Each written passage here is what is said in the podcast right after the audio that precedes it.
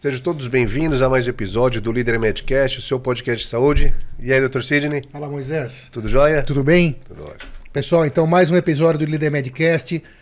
Se inscrevam no canal, ativem o sininho, assistam o vídeo. A gente vai falar um monte de coisa legal, vão até o final. É isso que faz com que a gente possa continuar trazendo a vocês informação de qualidade, informação checada, trazida por profissionais de alto nível. Então a nossa ideia então é dividir conhecimentos, assistam, compartilhem com as pessoas que vocês gostam, para que a gente possa continuar aqui eh, trazendo para vocês esses conteúdos. Estamos aqui hoje com a doutora Débora Sanches, né? Eh, trabalha na área de práticas integrativas e complementares com foco em endocannabinologia e saúde mental, atende no seu consultório. E vamos falar aqui hoje, então, sobre um pouco, um pouco sobre saúde da mulher. Muito obrigada por ter aceito, aceito o nosso convite. E vamos lá. Eu que agradeço o convite, é um prazer estar aqui falando sobre esse tema tão importante que é a saúde da mulher. A gente estava comentando antes que nós somos mais de 50% da população brasileira, então é um tema relevante, acho que para todo mundo, né? Sem dúvida, para todas as nossas as pessoas que a gente ama, nossas Sim. mães, irmãs, esposas, Esposa, filhas. filhas. É, eu mesmo não sendo da área, é, tenho certeza absoluta que em relação à prevenção, esse é um dos assuntos certamente mais entre os três mais importantes disparado. Concorda comigo? Concordo. É isso aí. Vamos lá, Moisés. O que, que você vai querer saber da doutora Débora hoje? Seja bem-vinda, doutora. Obrigada. Novamente. Saúde da mulher a gente vai falar um pouco, vai falar, discorrer todo esse assunto. E existe a saúde do homem também, que acho que já tá, tratamos já sobre saúde do homem. Sim, sim. O doutor uh, Renato Falsi. Sim, o Falsi. sobre próstata, falando sobre... Exato. Saúde da Coloca mulher. Coloca aqui embaixo o link para quem quiser assistir também. O que é a saúde da mulher? De uma forma para abrir nossa conversa. Saúde da mulher é bem ampla, né? A gente é, tem que entender a mulher como um ser humano que tem algumas características diferentes do homem. O sistema reprodutor feminino tem diferenças e por conta disso a gente precisa olhar para a saúde da mulher com atenção, né? E a saúde da mulher, diferente do que algumas pessoas podem pensar, que é a partir do início da vida sexual ou até da menarca, que é a primeira menstruação, né? Na verdade, a saúde da mulher vem no desenvolvimento infantil até a adolescência. Hoje em dia a gente tem observado que as meninas estão menstruando antes, né? A questão hormonal está sendo cada vez mais visada para o desenvolvimento da mulher. Então, a gente tem que acompanhar todas as fases do ciclo menstrual, da gestação, se for a, a vontade né, dessa mulher, e depois também, quando ela entrar na menopausa, conforme ela for envelhecendo. Então, tem algumas particularidades da saúde da mulher que a gente precisa ficar atento na medicina. Vamos falar sobre, sobre todas elas. É, acredito eu que a maioria das mães ou das mulheres, das adolescentes, vão procurar a médica para falar da saúde da mulher ou qualquer tipo de exame sobre a mulher na primeira menstruação. Mas quais são alguns cuidados que antecedem a menstruação? Alguns alertas que a gente pode deixar? Então, como eu estava comentando da questão hormonal, né, do desenvolvimento, hoje em dia a gente vê que algumas meninas elas já têm crescido com características femininas, né? Então, cada vez mais jovens, o peito já se forma ou já começa a ter características como pelos, e isso vai fazendo com que é, são sinais de que a menstruação, a primeira menstruação está vindo, né?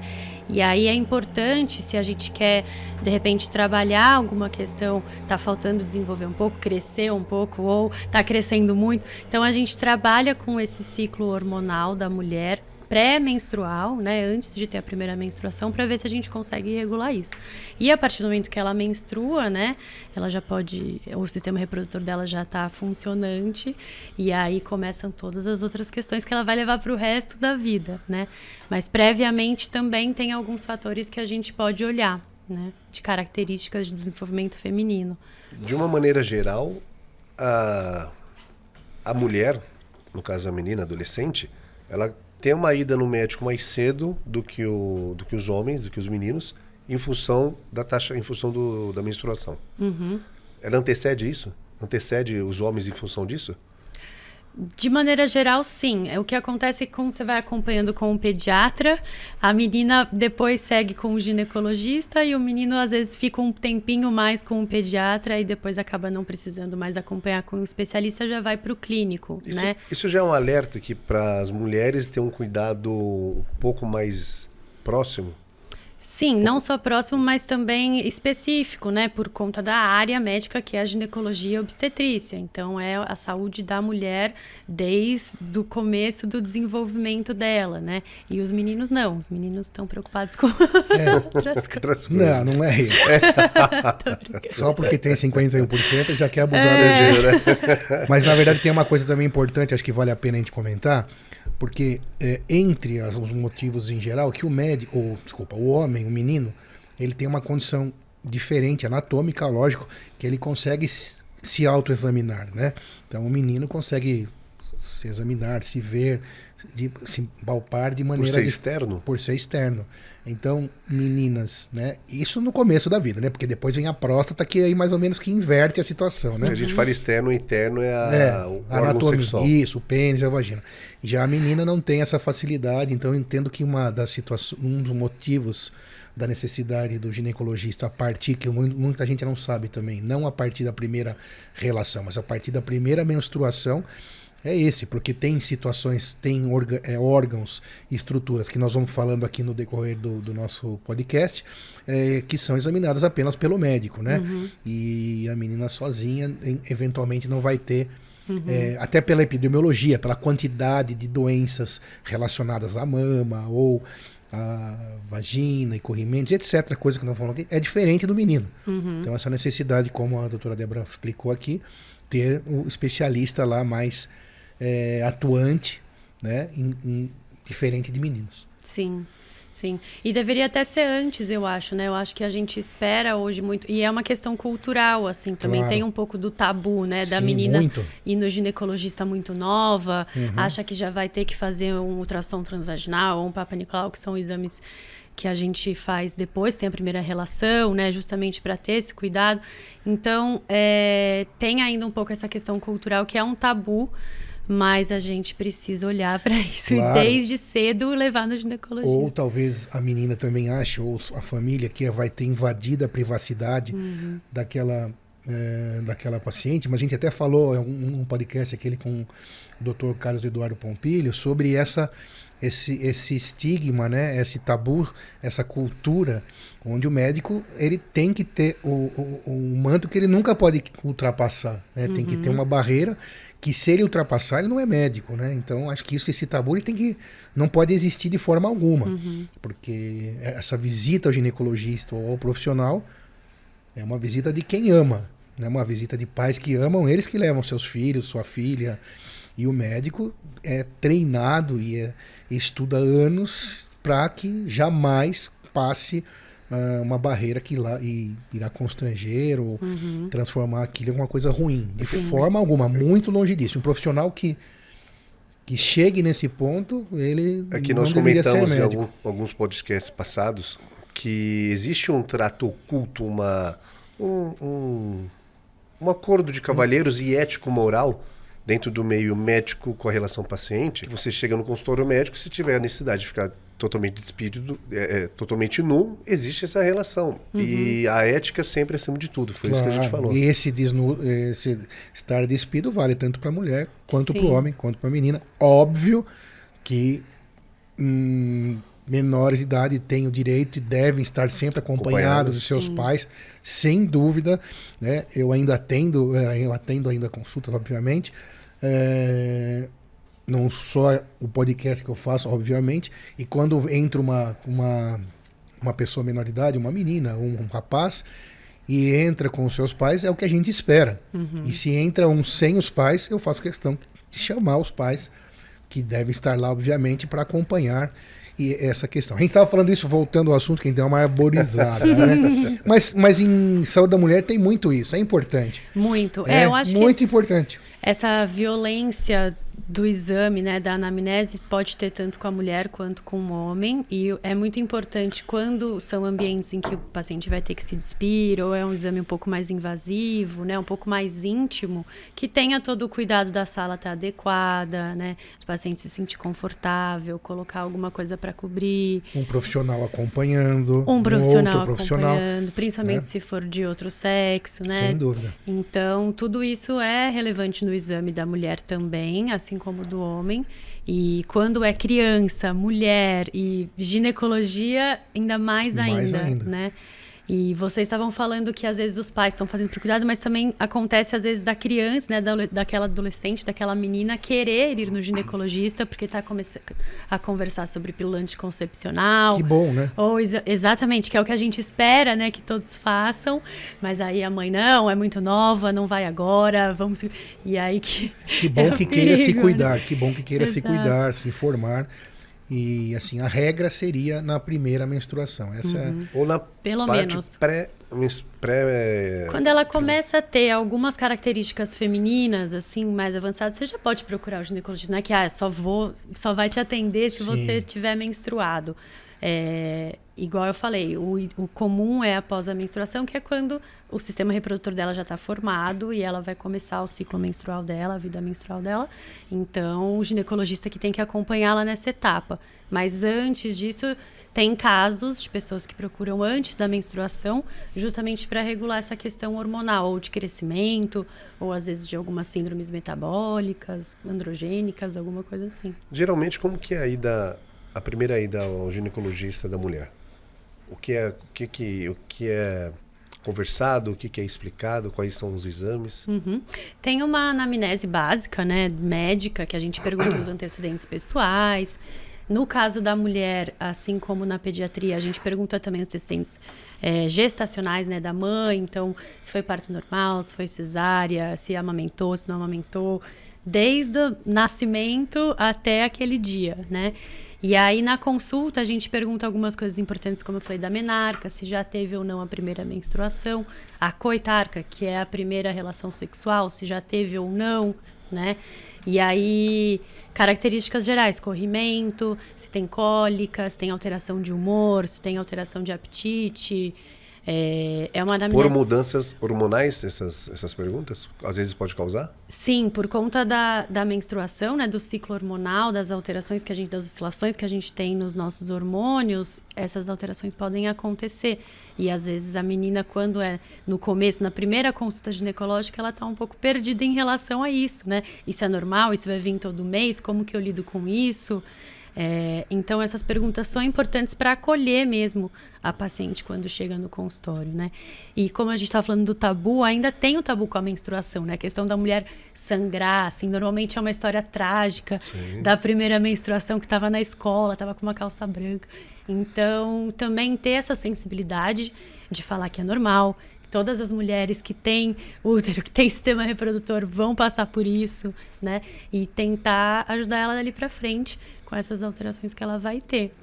É, e aí na anamnese tem essas perguntas clássicas, antecedente pessoal, antecedente familiar, né? Se tem caso de câncer na família.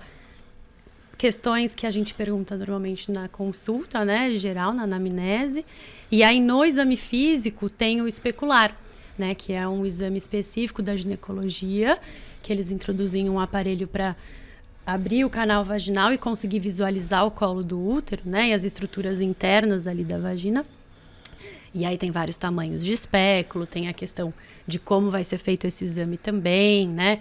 Hoje em dia se discute muito aquela posição ginecológica que a mulher tem que ficar, se é realmente a mais confortável, né, para esse tipo de, de exame. Então, tem toda essa parte do exame físico específico da ginecologia também. Tem palpação de mamas, né, axilar, tudo isso o médico vai fazer. E na hora de pedir os exames, tem alguns exames que a mulher faz periodicamente, que tem que ser feito da prevenção, né, da saúde da mulher. E aí, isso, esse mesmo. tem uma, um apontador se você quiser mostrar alguma coisa do seu lado. Uma... Boa. Olha ali, ó, pega pra você. Isso. Vira contrário. Isso. É chique, é. O espéculo que você falou é o. É esse aparelho aqui. Ok. Ele Todo vem. esse aparelho que está aí por dentro e por fora, né? Isso. Esse é o ele... espéculo. O- Isso, esse é o exame especular. E aí ele tem duas abas, assim, um, como se fosse uma rodinha que você vai ajustando para abrir e fechar, né? E aí, com isso, o médico consegue visualizar o colo do útero, que é essa parte aqui, né? Que está lá dentro, lá dentro. Isso, que é a interna, e, e aí avaliar se tem alguma alteração, né, Na no primeira orifício. consulta já? Depende. O espéculo, a gente faz o exame é, normalmente quando a menina já teve a primeira relação. Se não, a gente pode até fazer em alguns casos, mas não é comum. Mas tem também palpação, né? O médico pode fazer é, palpação, não precisa necessariamente usar o espéculo, mas a partir do momento que ela já teve relação, já está fazendo tração transvaginal, vai ser sempre o especular, que é esse exame aí. Esse exame, para que serve esse exame? Para visualizar o colo do útero, o, coletar Papa Nicolau, usa. Ah, ok. Sim. Quando a gente. O médico vai ter acesso direto, vai visualizar diretamente, né, uma visão direta do colo do útero, Uhum. através, é, poder, usando esse aparelho, que é como se fosse um bico de pato, né, que Isso. abre através dessa, Rodinha. dessa rodinha, e aí ele consegue olhar diretamente o colo do útero, pode usar lentes, pode usar, pode colher um material, igual nessa foto, tá lá colhendo o exame, o Papa Uhum. Nicolau, e vai mandar isso para um laboratório para avaliar a classificação desse, dessa secreção, Sim. e E por não, aí. Não só, né, a parede, a parede também vaginal, o médico Uhum. avalia nesse exame, o fundo do útero, né, porque o colo do útero ele tá meio que solto na cavidade, então tem um fundinho que fica ali, às vezes tem algum corrimento, algum sangramento, também alguma alteração ali.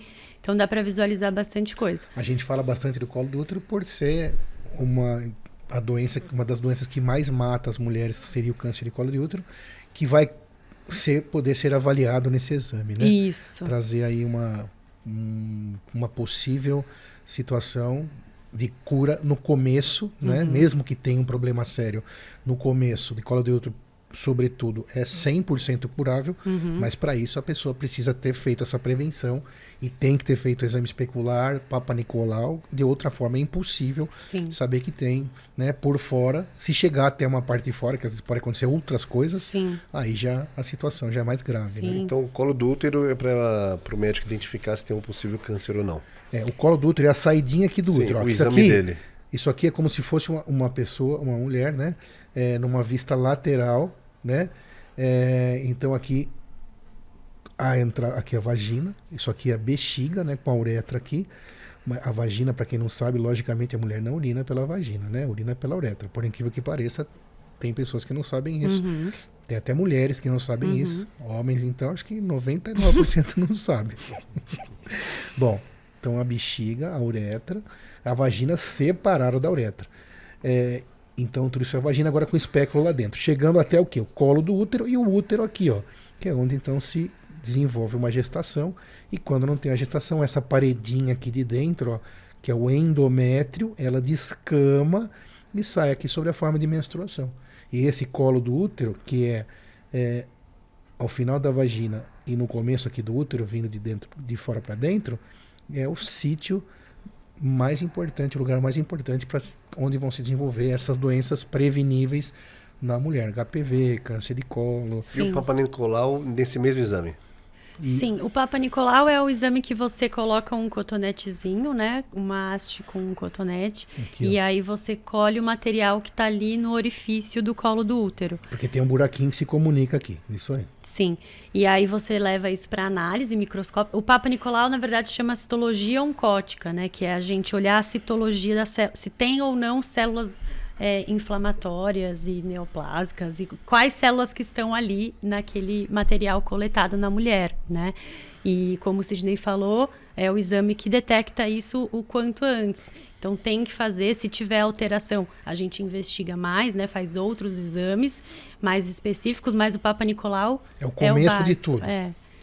É o primeiro. E aí, por isso que faz todo ano, né? Porque se a mulher ficar dois, três, quatro anos, esse câncer pode estar se desenvolvendo e aí não é tão simples, né?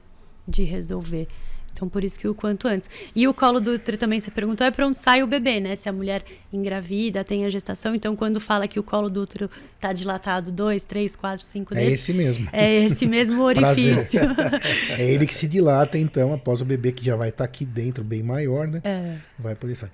E uma coisa que perguntam sempre, Débora, também, se você pode nos explicar, é em relação aos corrimentos, Uhum. né? Porque qual que é a diferença entre corrimento e câncer de útero, câncer de colo de útero, de uma forma né, bem Simples. leiga, é. bem simples, que eu acho que o pessoal confunde muito. Corrimento, me dá uma, uma luz sobre isso pro pessoal. Assim, o corrimento, na verdade, na mulher, no ciclo menstrual, ou no- não só no ciclo menstrual, mas para a mulher, o corrimento é, é comum. A gente tem um corrimento, uma secreção natural, endovaginal, né? E isso é, ele, ele sai na forma de corrimento. O que acontece é como que é a característica desse corrimento. Então, na consulta, o médico sempre vai perguntar: tem um odor, né? Tem um cheiro diferente? Tem um cheiro forte? Esse corrimento, ele é em grumos, que é quando tem uns pedaços brancos, assim, que daí indica candidíase.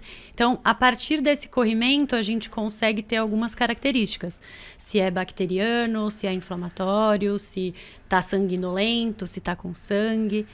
E aí o corrimento ele pode acontecer independente de ter ou não alguma, alguma patologia, né? Algum problema ali é, no, no órgão genital da mulher. Agora, se tem câncer, se tem HPV, de repente esse corrimento vai ter características diferentes, né? E aí que a gente tem que ficar um pouco mais atento. Além disso, dor também, né? A cólica, que é comum na, na menstruação na mulher durante o período menstrual, mas também não é para ser uma coisa insuportável, absurda, né? Então, HPV Não, não é porque tem corrimento que é para ficar desesperada pensando em câncer, né? É uma distância enorme. Olha um colo do útero aqui. Isso. Essa é a visão que o médico tem quando ele Exatamente. olha Quando- no espelho. Quando ele faz aquele exame, ele vê isso daqui. Aqui é o, o- o- a comunicação entre o colo do útero para chegar lá no útero, se desce para ir é, se aprofundar aqui, né? É o canal endocervical, canalzinho, então como se fosse um caninho que vai fazer com que é por aqui que entra o espermatozoide numa relação sexual para fertilizar então um óvulo lá na trompa, mas aí já é uma outra história, né? É. E por aqui que sai o bebê, claro que isso aqui vai estar dilatado. Esse buraquinho aqui vai se transformar em Sim. 10 centímetros de diâmetro para poder passar a cabeça de um bebê. É impressionante. É impressionante, Não, o colo do útero é uma estrutura impressionante. É. E é engraçado também que na faculdade, né, a gente tinha essa imagem e achava que era assim, que você colocava o espéculo e ia encontrar o colo do útero. Sim. Mas não é tão simples. É, então, esse aqui foi uma foto bem É, feita. planejado. A gente tá mostrando, mas não é assim. Parece que tudo se mistura, É, né? eu já ouvi também colegas, né, amigas falando, ai, foi muito ruim porque ele não encontrava meu colo do útero, ele ficou lá com o espéculo, e às vezes acontece mesmo, né, por isso que a posição é importante. O útero também, ele pode ter variações anatômicas, né, então tem úteros que eles têm o colo do útero mais baixo, tem úteros que têm o colo do útero mais alto, ou lateralizado, ou... Então, no, no especular, o médico tem que ficar atento a isso também, né. É como a gente sempre fala aqui, tem um médico tem que ter formação, experiência, para que ele possa aplicar adequadamente é, nos seus pacientes. Até uma curiosidade que eu me lembro também, é, que eu me lembro da época das aulas de obstetrícia, o colo do útero, o médico experiente, obstetra experiente, ginecologista experiente, ele consegue palpar e sentir a consistência desse colo do útero com as mãos, porque antigamente não tinha beta-HCG para ver se a mulher está grávida ou não, não tinha ultrassom transvaginal, né? É, não tinha sonar, não tinha nada, então era na mão. Então ele palpa esse colo do útero com os dedos e consegue ver se está com consistência de ponta de nariz ou de lábio para saber se a mulher está grávida ou não, porque a consistência dele muda, como todo o nosso corpo é responde às mais diferentes manifestações aí hormonais Sim. e fisiológicas. né? Então é realmente um órgão bem importante, Sim. interessante e sítio, lugar de uma das, de uma das doenças Mais que prevalente. mais prevalentes e mais mata mulheres no mundo. Uhum. E sobretudo em países menos favorecidos. Por quê? Porque tem menos prevenção. É. Isso está mudando. Aqui a gente tem, a gente estava discutindo também em outros podcasts, né? A estrutura aqui do SUS hoje é maravilhosa. Uhum. Se você comparar, tem às vezes é, indivíduos até na Europa que têm um acesso à saúde pior. Uhum. Mas aqui ainda mata bastante e dá para melhorar muito. Isso como? Com informação, prevenção né? E responsabilidade. Então a Débora está hoje explicando essas coisas aqui uhum. para a gente, para a gente poder levar isso para as pessoas que a gente ama. Sim, com certeza. É, as neoplasias, né, no, nas mulheres é a segunda maior causa de morte, né? A primeira são as doenças cardiovasculares, como no homem, mas na mulher as neoplasias estão em segundo, e aí dentro das neoplasias, colo do útero e mama são as mais prevalentes e as mais é, fatais, assim, né? Que podem chegar a casos de óbito. E quando então... a gente então fala em prevalente, significa, para você que não está acostumado com esses termos, é o número de casos no mundo, numa região. Uhum. Prevalência é quantos casos acontecem. A gente teve já um episódio sobre câncer de mama, né? E prevenção, que a gente teve com o doutor uhum. Alexandre Pupo. Olha aqui, coloca aqui o link para entender. E aproveitando, se inscreva no canal, ative o sininho para a gente poder continuar trazendo para você informação legal com a doutora Débora hoje. Vamos Isso. lá. Quem mais? Falou, teve dois nomes aí que acaba sendo comum, que é a candidíase e, infelizmente, o, HP, o HPV, tanto uhum. nos homens como nas mulheres. Mas parece que nas mulheres é mais aparente. Essa seria a palavra. É, o que, que acontece? Igual a gente viu naquela primeira imagem, né? O, o órgão reprodutor da mulher, ele tá entre o, o reto, né? O ânus e a uretra. Então, o sistema urinário e o sistema intestinal. E aí, como está próximo as entradas e saídas desses três sistemas, para a mulher acaba sendo mais fácil ter algum tipo de infecção ou de contaminação ou de quadro é, físico, sintomas físicos quando tem algum problema, né? Diferente do homem que, como o órgão é externo e a uretra é mais longa, isso não acontece tão frequentemente né? Sem contar que na mulher tem a penetração vaginal, e aí isso também pode levar alguma coisa, alterar as bactérias, os micro-organismos que estão ali, né, já naturalmente, e aí desencadear infecções mais frequentes do que o homem. E na mulher tem sintomas também, é, e a gente consegue observar Talvez porque a mulher é, tem esse cuidado é, de dar limpeza no banho, né? Tem que ficar atenta. E no homem, como a uretra é grande e sai o xixi pelo mesmo lugar, é mais fácil de limpar. Sim. E aí tem menos risco de ter infecção, né? Por isso. Todo corrimento é candidíase? Não, não. Cada, cada corrimento tem as suas características, e aí, de acordo com essas características do corrimento, a gente consegue ter uma ideia o que pode ser. Né? Tem algumas que são patognomônicas que a gente fala, né? Que é se tem aquilo, se é aquilo, é porque é isso. e não tem como discutir. Boa essa explicação. É. se tem aquilo, se é, é isso, é, porque é aquilo. É aquilo. Mas é isso mesmo. Patognomônica em medicina, quando você tem, tem doenças que têm um sinal que só é daquela doença não tem como ser outra doença. Uhum. Tá? Então, em alguns sinais, né, até um cheiro característico. Isso. Então, tem um cheiro característico que é só de tricomoníase. Então, não vai ser cândida, aquele cheiro específico vai ser tricomoníase. E esses nomes que vocês estão falando, então, são os nomes dos bichinhos. Então, se é um fungo que chama Candida albicans, ele traz a candidíase né? Uhum. O tricomonas vaginalis traz a tricomoníase. Então é o nome o do HPV, bicho. É um e o HPV, daqui a pouco a Débora vai continuar falando que aí já é mais um pouco mais complexo a coisa. É, mas também pode desencadear corrimento, mas o corrimento ele varia e ele pode ou não ser patológico, né? Que ele pode ou não ser indício de uma doença. Mas também o corrimento é uma questão para a mulher porque pode ser um incômodo, né? Mesmo que não seja patológico, não tenha nenhuma infecção, se é em excesso ou se tem uma coloração diferente, ou se ele dura o ciclo menstrual inteiro, né? Isso pode trazer também algum incômodo para a mulher, mas não necessariamente todo corrimento é candidíase ou todo corrimento é uma coisa. Ok. É... Esses são os, os exames rotineiros anuais até qual idade, mais ou menos? Então, a gente tem alguns exames que têm que ser feitos logo no início, né, até os 20 anos ou a partir da primeira menstruação, que seria o Papa Nicolau, que é esse que a gente mostrou.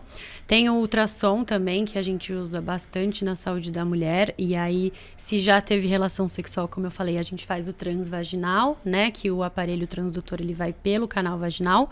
Se não, a gente faz o ultrassom pélvico, que o transdutor vai por cima, né, pela barriga, pelo abdômen. É, além desses, tem ultrassom de mama, que também é muito importante. A gente avalia a parte é, da saúde da mulher da mama.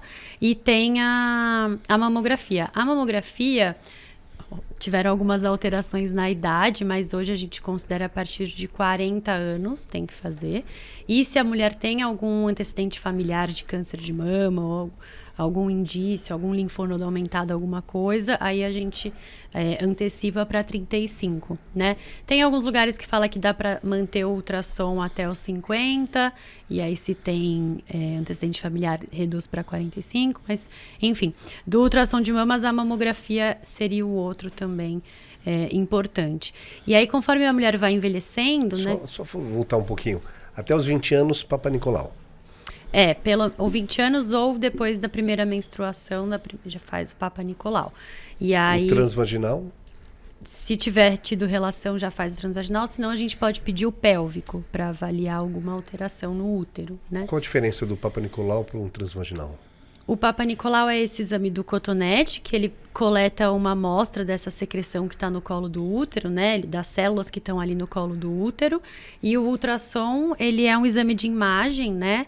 Que a gente é, não, não é uma análise citológica, né? É uma análise de imagem da, do fluxo que está ali é, no útero. Então, o ultrassom consegue avaliar, conforme vai batendo as ondas sonoras do aparelho, qual é a espessura da parede, né? É, se tem algum cisto, algum nódulo, alguma coisa alterada, também o tamanho da cavidade, né? No caso da gestação, é, a gente avalia características morfológicas do feto, obviamente, mas o ultrassom é um exame de imagem. O Papa Nicolau é um exame químico, estoquímico, né? Com objetivos parecidos. Os dois são preventivos, são exames que a mulher tem que fazer, mas avaliam coisas diferentes, né? O Papa Nicolau, que é a citologia oncótica, ele vai okay. avaliar as células que estão presentes ali.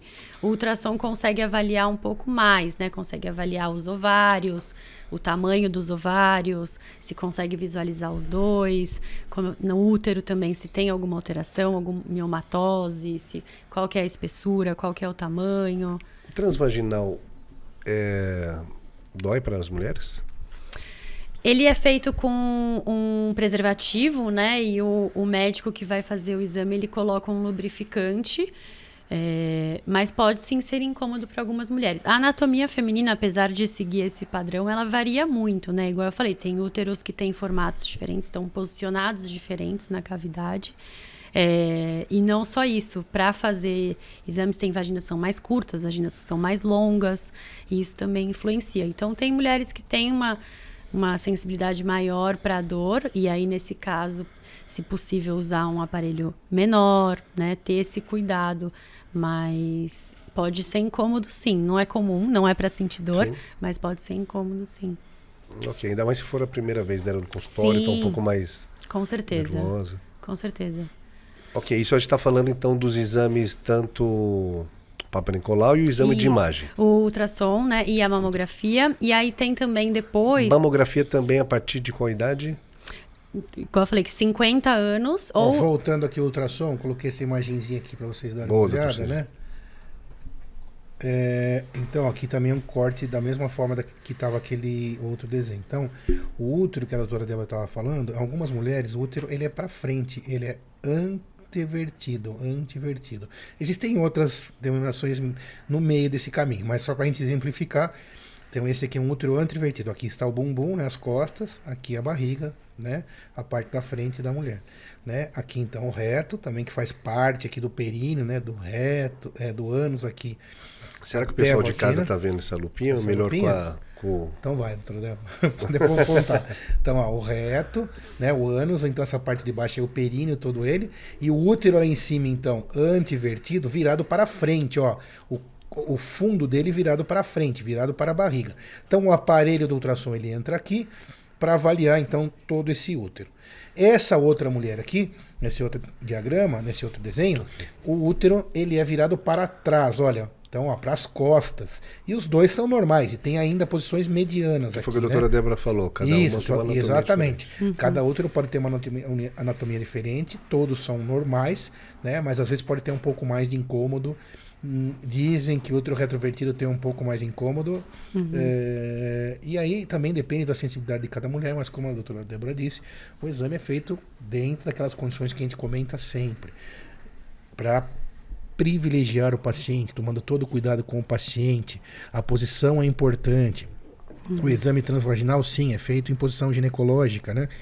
Que neste caso, para o médico, é importante para que ele possa ter os acessos e os padrões normais de imagem que se está acostumado, para olhar os ovários, etc. E sim, usa-se um lubrificante, que também já serve como interface do transdutor e a, O órgão, a né? mucosa e o órgão, isso igual aquele gel que põe na barriga, sem aquele gel o ultrassom não funciona, porque ele é uma é uma para o som poder passar ali para o equipamento, então a mesma coisa vale, já serve como eh, lubrificante e assim esse gel eh, de transmissão do som. Então é pouco incômodo, mas claro, sempre é é um pouco, alguma coisa incômodo, né? Mas o- todos os procedimentos médicos, vê que se você concorda comigo, Débora, eles são devem ser relativamente confortáveis. O que não for confortável precisa de sedação, precisa de anestesia. Então é feito para que seja razoavelmente confortável. É claro que várias coisas colaboram para isso. É, uma paciente que tem alguma infecção, algum corrimento, já tem uma sensibilidade maior na própria vagina, vulva, que é a parte de fora, né? É, então tudo isso colabora para o exame incomodar um pouco mais, é, mas ele é feito para ser aceito, né? Para acontecer de maneira tranquila. Sem dor, é. E aí, continuando dos exames, também tem os exames laboratoriais de sangue, né? Que também fazem parte da rotina ginecológica. É importante pedir, o ginecologista sempre pede, que são alguns hormônios, né? FSH, LH, prolactina, estradiol, que são hormônios que regulam o ciclo, o ciclo menstrual da mulher, né? Então é importante dosar eles. A gente consegue até avaliar, dependendo dos resultados, qual fase do, do ciclo menstrual que a mulher tá, né? É, e tem também, por exemplo, função tireoidiana, então T4 livre, TSH. Tem alguns exames laboratoriais que são importantes também para a rotina da mulher. E depois, é, a densitometria óssea, né? É um que entra também já na idade mais avançada. Antes de chegar lá, peraí, que tem mais algumas curiosidades. Papa Nicolau, ultrassom transvaginal, Ultrassom de mamas. ultrassom de mamas, junto com exames de sangue. Isso, Papa Nicolau a partir da primeira menstruação, todos os outros que nós falamos aqui, a partir da primeira relação sexual. É, ultrassom pélvico, que é o por cima pela barriga, né? Que não é transvaginal, não é por dentro da vagina, Ok, você já pode fazer antes, é. Ok. Esses exames, a partir da primeira relação sexual, até qual idade antes de chegar numa terceira idade? Todos os. Todos os anos.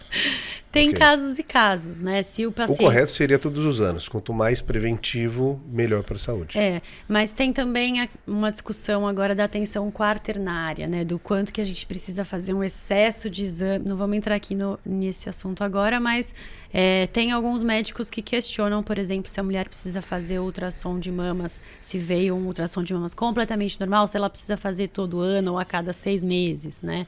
Ultrassom transvaginal também, ah, tudo normal, não tem nenhuma alteração, precisa fazer com uma frequência tão grande. Mas o Papa Nicolau, obrigatoriamente, é o, o básico, né? E esses de sangue, os hormonais, também são interessantes. Mas aí o médico avalia cada caso. Tem caso que você precisa fazer intervalo de tempo menor, tem caso que você consegue é, ampliar um pouco esse intervalo de tempo entre um exame e outro, né? Mas a gente estava até comentando, né? Na pandemia foi pelo menos dois anos, tem muita mulher aí com os exames Atrasados. atrasados. E sempre quando o médico que trabalha nessa área de prevenção, com saúde da mulher, sobretudo, ou com saúde do homem, não importa na área de prevenção, quando ele a- abrevia um tempo de uma realização do exame, passam várias, imagino, dúvidas na cabeça do paciente. Mas a realidade é que ele abrevia para que, porque aquele paciente precisa ter um tempo menor para a próxima etapa. Por exemplo, existem doenças super tranquilas e benignas de mama, tá?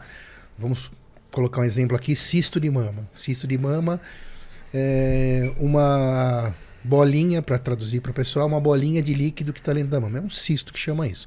Uma, um não é um nódulo, né? Não, não é um, um nódulo tumor. sólido. é um- Mas é, pode isso. assustar no exame de toque. Acho que pode até se chamar tumor, mas tem que tomar cuidado, porque não deixa de ser um nódulo, vai, mas é um nódulo cístico, com líquido. Uhum. Então a possibilidade dele de ser maligno é muito baixa, muito, muito, muito, muito, muito baixa. Mas não é impossível. Mas no exame Então, de toque assusta.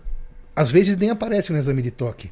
Quando aparece no exame de toque, aí o médico pode acompanhar pelo exame de toque. Mas e se não aparece? Só aparece no exame de toque acima de um centímetro. Então, a, a paciente vai lá fazer um exame de prevenção, de uma ultrassom preventiva com tal idade, acha um, um cisto lá de 5 milímetros, que é totalmente incon- é, é, possível de acontecer. Não tem problema nenhum, mas precisa repetir aquele exame num tempo menor do que o ano que ele aguardaria normalmente, entendeu? Então sempre é para proteger o paciente, mantendo aquilo que a gente fala sempre aqui.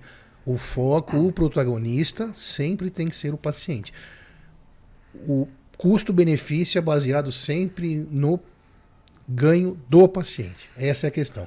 Para que ninguém pense em outras coisas. Ah, chama de novo, mais rápido para fazer um exame de novo. Não é nada disso. É porque deu alguma alteração. Por exemplo, no Papa Nicolau ou qualquer outra Uhum. Eu ia usar clínica. esse exemplo. É, o Papa Nicolau, ele vem com as células que estão ali, né, presentes naquela amostra, e aí, às vezes vem é, indício de lesão de baixo grau, por exemplo.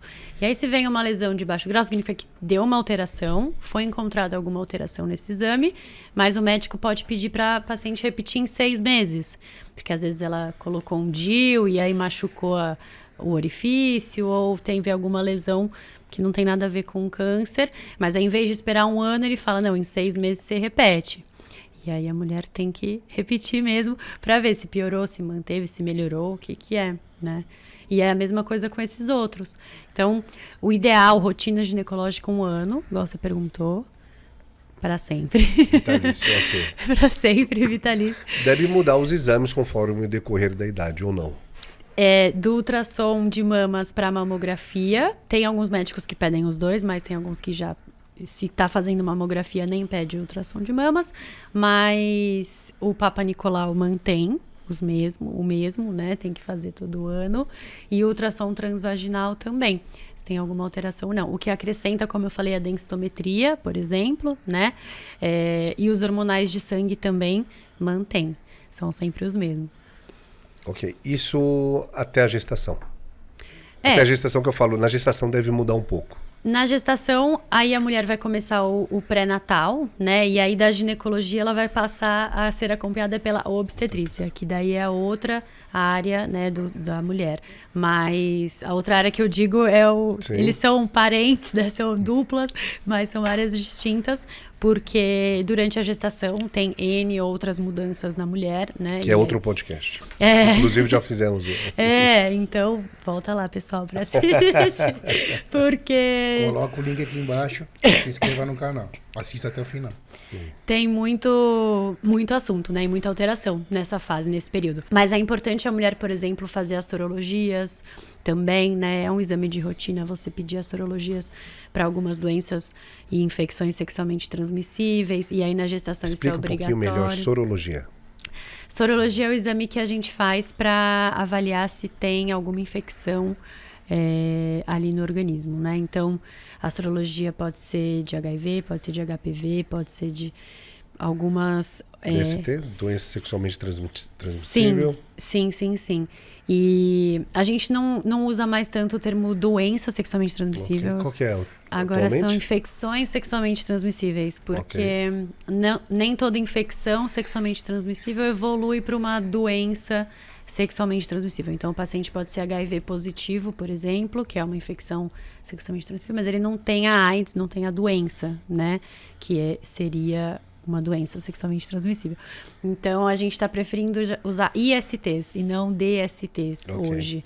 É, e aí o exame de sangue ele avalia se tem ou não a presença de antígenos, anticorpos e faz a análise sanguínea da presença ou não daquela infecção, né? Porque quando tem uma infecção como HIV ou como é, outras que a gente testa nas, nas, testa nas sorologias, por exemplo, hepatite, HPV, é, tem alterações sanguíneas, né? A gente consegue avaliar pelo exame de sangue.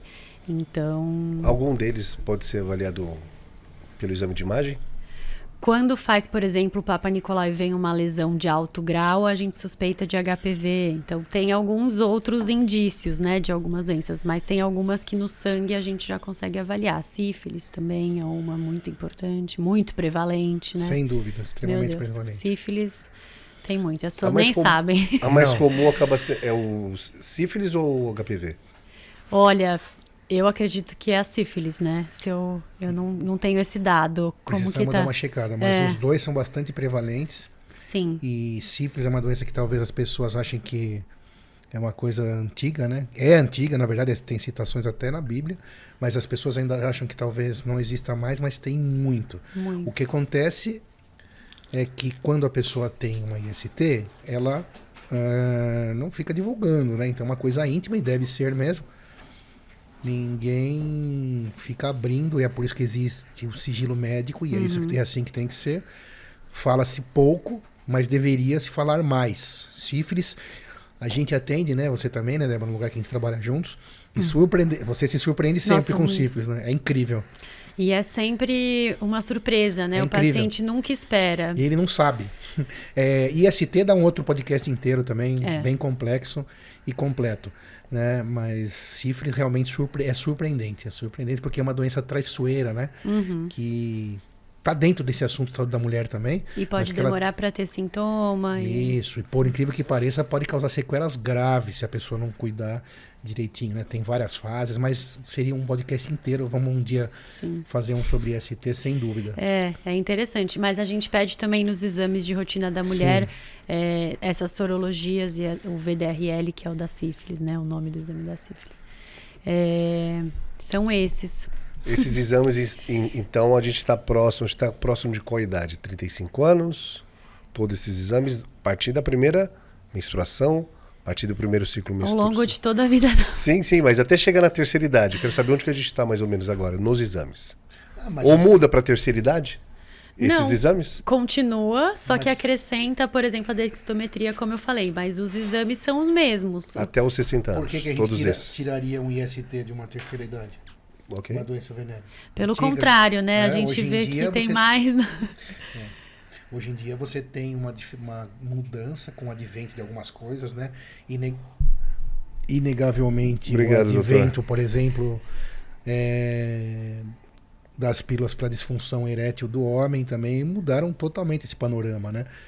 A gente vai ter também um episódio sobre disfunção erétil em breve.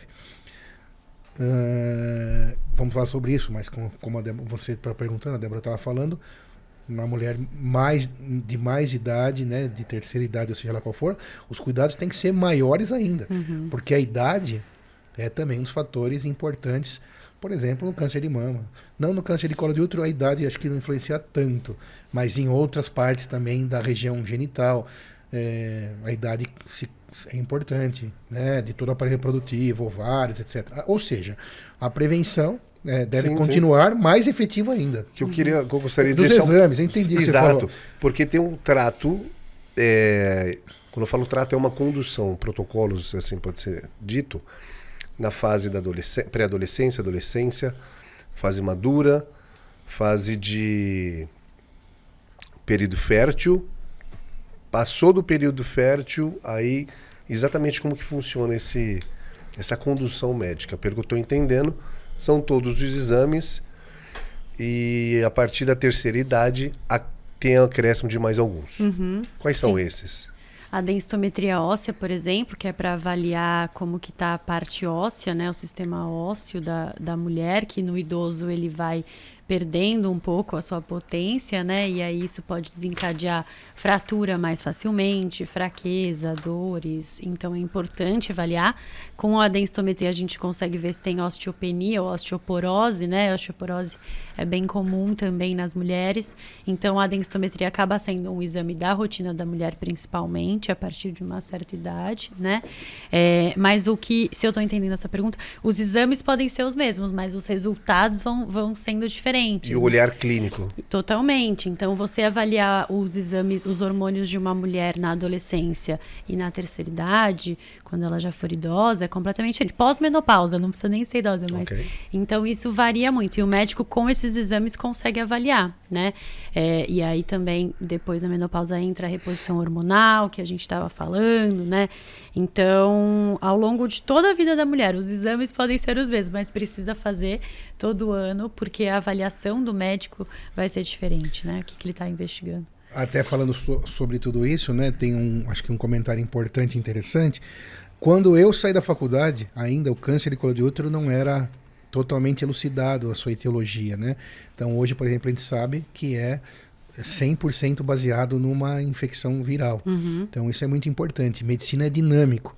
Aquilo que quando eu saí da faculdade era uma regra, hoje pode ser proscrito, ou seja, não se pode mais fazer. A Sim. Débora é bem mais jovem que eu, saiu da faculdade. Com certeza, daqui a alguns anos, coisas que, a gente, que ela acabou de aprender serão modificadas. A gente teve um podcast também falou, falando sobre reposição hormonal. Era proibido, agora é bom. É. Era proibido, é bom, agora é bom, agora vai ser proibido de novo. Então, tudo a medicina é dinâmica, porque vão se estabelecendo novas conquistas científicas, eh, novas conquistas eh, da indústria farmacêutica e vão mudando aquilo que era uma regra, eh, tem que ser adaptado. Isso vale para exame, vale para medicação, vale para conduta. E não tem problema. É assim que tem que ser, ou Sim. seja, evoluir. A ciência vive do questionamento, né? Total. Como disse também o grande Cadê não, não é um dogma na medicina, né? Então é isso que importa. Tem que estar sempre mudando, né? Tem que estar correndo a- correr atrás e Sim. estabelecer a diretriz melhor para o paciente. Sim. E no caso da mulher é a vida inteira. Não tem discussão. Não tem É, eu acho que tem uma coisa importante: mulher se cuida mais Isso que eu homem. falar, eu ia falar exatamente isso agora. Que legal. A gente sempre tem esses, esses insights, né? Sim. tá meio que ligado a um, um USB. Não, tem coisas Sim. incríveis que a gente faz. É, mas isso é incrível, né? Mulher é mais cuidadosa. É, Pelo na lado teoria. maternal. Não, ou, ou até pelo lado é. maternal, desse lado Eu não, de... não tem uma explicação pra mim, mas é. Tem até aquelas brincadeiras de porque os homens morrem mais Morrem cedo, mais né? cedo, né? aqueles vídeos vários. E aquilo é- também faz parte do cuidado. O, homem tem mais dificuldade em procurar um urologista E a maior exposição um ao risco, toque. se for ver também outras... É. Quantidade de acidentes no, em- com homens em vez de mulheres. Sim. Então a mulher acho que já nasce com essa capacidade melhor de cuidar dos outros e cuidar dela mesma, portanto. Talvez passe um pouco por, um pouco por isso, né? Mas isso que nós estamos falando é saúde da mulher, mas tem que valer para todos. Todo mundo tem que se cuidar usando as armas, as ferramentas aí disponíveis, né? A gente, claro, é, ninguém viverá para sempre, mas vamos usar tudo aquilo que, é nosso, que pode ser a nosso favor, né? De maneira adequada e buscar ativamente isso. Sobretudo, nesse caso, prevenção, que é sempre melhor do que remédio. Sempre. É. Eu, vocês estavam falando da mulher, eu acho que ela cuida mais dos outros. Ela Fala, tem, fa- fala sobre isso, quero te ouvir sobre isso. ela tem esse caráter mais maternal, talvez, mais instintivo, mais sensitivo, né? Uma sensibilidade maior e um Sim. cuidado maior. Mas eu também vejo na minha prática clínica, assim, que tem muitas mulheres que acabam é, deixando de olhar, de se cuidar em prol de outras atividades. Né? A gente sabe que a mulher hoje tem uma carga horária de trabalho enorme e ainda tem que chegar em casa, fazer as atividades domésticas e tudo isso. A gente vê muitos casos das mulheres sobrecarregadas, né? É, a relação da mulher com burnout, por exemplo, tem é, burnout mais prevalente em mulher. E aí, consequência, eu acho que elas acabam negligenciando um pouco a saúde também, né? Tava comentando com o Cid, nos atendimentos que eu faço, é, eu pergunto, por exemplo, a data da última menstruação, a DUM, né? Que a gente fala. A famosa DUM é a data da última menstruação. muitas mulheres não sabem, não anotam, não se preocupam. E aí tem essa questão, é um é você conhecer o seu próprio corpo, né? Pô, você menstrua desde da adolescência, vai continuar menstruando até você entrar na menopausa, e é muito importante. Ah, mas meu marido é operado. Ah, mas eu sou operada. Ah, mas eu não, Que eu não ouço muito a. Pera aí que eu vou abrir o aplicativo. É. Isso também pode ser. É melhor que tenha o aplicativo. Sim, mas isso né? poxa vida, né? É um negócio tão importante, tem que estar na ponta da língua, né? Eu Sim. acredito. Ou, por exemplo, a data da última menstruação é o primeiro dia que desceu, né? Então, quando a menstruação vem, é aquele, aquela é a data da última menstruação. Às vezes as mulheres falam a última. Sim. Acham que é o último dia da menstruação, não. O primeiro. E eu acho que você falou uma coisa super importante, eu vou abrir uma discussão aqui até, que passa pela saúde da mulher. E se não passa também, vamos discutir um pouquinho sobre isso. Mas eu acho que passa. Eu acho que passa muito. O grande ponto, o que vem mudando muito, você que é um futuro é, papai, Papai. fresco aí, e recém-casado, né? Eu já tenho muitos anos de casamento, então eu aprendi isso bem, de maneira bem adequada. É, acho que a questão que você falou, Débora, o ponto é a dupla jornada, né? Porque antigamente, e não vamos discutir se é certo ou se é errado, não é isso que eu estou falando, mas a questão é a dupla jornada. Quando a mulher tem que trabalhar, e eu acho que isso é legal, porque tem que fazer o que quiser, tem que trabalhar e cuidar da casa, aí o fardo fica muito grande se o parceiro não ajuda. Isso que eu ia falar. E Porque os da casa dois, sozinha. porque a dupla jornada, é, Sim. a dupla jornada tem que ser dos dois. Dos dois. E não é vergonha nenhuma você chegou a sua, o homem, né? Pelo amor de Deus, sua pia tá cheia de prato, você lava. Quanto vai demorar? Não importa, você limpa e pronto. Se o chão tá sujo, se o cachorro precisa ser, é, fazer uma higiene, ou se você precisa ir ao mercado. Então acho que hoje a gente teve essa evolução. E o que acontece, o que não vale é a mulher trabalha e cuida da casa e o marido só trabalha, entre aspas, né? E chega em casa quer sentar no sofá e assistir televisão. Eu acho que isso realmente sobrecarrega muito e isso que foi evoluindo. Se fosse ao contrário também.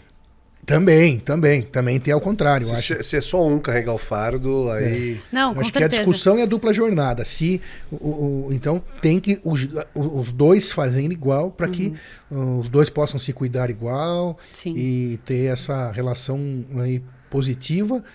E é, eu entendo que a única forma de ter essa relação duradoura é essa, porque não dá para mulher sozinha trabalhar, cuidar de filho, cuidar de casa, fazer faxina, comida, uma cama, etc. É impossível, né? Sim, É porque daí ela acaba impossível. deixando de Aí ela vai deixar ela de mesma, lado, né? concordo. E aí eu vejo muito isso na prática clínica. Ah, eu não tive tempo. Ai, não consegui. Ah, eu peguei o pedido, mas venceu. Não consegui fazer. É, tem que achar um tempinho. Então, eu sempre oriento a importância disso, né? A importância dos exames preventivos é, e da mulher especificamente nesse caso, mesmo que as condições sejam desfavoráveis, né? A gente atende, às vezes, quem vai via SUS, né? Faz atendimento via SUS. Bem lembrado, um assunto importante falou agora. E aí tem ginecologista na unidade básica de saúde na atenção primária, o que é ótimo, tem Claro que que ter. tem. Só que a demanda é muito, né? Então, às vezes, a consulta com o ginecologista é para dali quatro, cinco, seis meses, e isso é um problema. Então, se a mulher perder essa consulta ou ficar um ano sem ir, já vai mais ainda. Ou deixar de marcar, né? Porque a gente É. também fala sempre aqui em todas as especialidades sobre o SUS. O SUS também sofreu uma evolução enorme nos últimos anos. O Brasil é um país nesse sentido. Tem as críticas, claro, mas privilegiado, que tem um SUS bem estruturado, que é bem capilarizado, atende. A gente teve aqui eh, a presença ilustre eh, de um deputado federal, eh, Dr. Vitor Lippe, que é médico também, falou com a gente sobre o SUS. Coloca aqui embaixo o link. E tem muitos, muitas pessoas bem intencionadas, ele é uma delas, que trabalham com a bandeira do SUS de maneira para que se tenha uma boa gestão e que esse SUS chegue até onde é necessário. Ele já chega, mas talvez nem todos saibam. Claro que não é no Brasil inteiro e eventualmente com alguma dificuldade. Mas tá bom, ah, só tem consulta daqui quatro meses. Ué, vamos marcar agora e não vamos jamais perder essa consulta. E é claro que o SUS não vai ter hotelaria, não tem problema. Uma pessoa que tente passar num médico por um sistema público na Noruega não é fácil também. Saúde não é barato. Então o SUS daqui, na minha opinião, vem melhorando cada vez mais. E a pessoa tem que ter essa consciência. Vai ter sempre um posto perto, as coisas mudaram. Vem Exatamente. melhorando cada vez mais. Não sei se essa é a tua visão também. Sim, e é um direito da mulher, né? Sim, Então, assim, claro. ela chega lá, ainda mais se tiver sintomático ou com alguma queixa, né? Passa em acolhimento. Hoje em dia, quem faz esse exame Papa Nicolau, que é o básico, vamos falar assim, o exame preventivo básico, que é o Papa Nicolau, é o enfermeiro. Então, não necessariamente precisa dar consulta com o médico. Você pode fazer o Papa Nicolau é, sem passar em consulta, porque a consulta está demorando, mas pelo menos você já vai fazendo o Papa Nicolau. Então, tem que ir atrás. E é uma responsabilidade da mulher, né? é, se preocupar com isso. E o que eu, eu vejo às vezes é que, infelizmente, elas não conseguem por conta desse cansaço, dessa exaustão, ou às vezes não tem essa preocupação ainda, né? E aí tem esses mitos de, ah, mas eu não tenho vida sexual ativa. Ah, mas eu. Meu, meu marido fez é, cirurgia. Eu, Eu, fiz. mu- eu tenho muita idade. Né? Até quem tirou o útero. Às vezes eu pego, ah, fiz esterectomia, né? Que é a cirurgia de remoção do útero, que pode ser ou total ou parcial, mas é, a mulher fala, ah, por isso eu não faço mais exame ginecológico. Não. Aí que você precisa ainda fazer tem mesmo. vulva, tem ovário, tem vagina. Mama, tem. Mama, claro. Então tem que continuar indo, né? É isso aí. Resumindo, né? A prevenção, É. Respeito. Prevenir para. disciplina Não remediar. é muito importante. Prevenir para não remediar, né? É isso aí. Ficou esclarecido, Moisés? Tudo. O líder Medcast escreveu uma cartinha aqui para você. Queria, a gente queria que você lesse aqui pra gente. Ah, legal. Calma, deixa eu ver. Se ficar ruim, a gente edita, mas leia. Tá. Direto de Goiânia, terra dos sertanejos mais relevantes do país, verdade.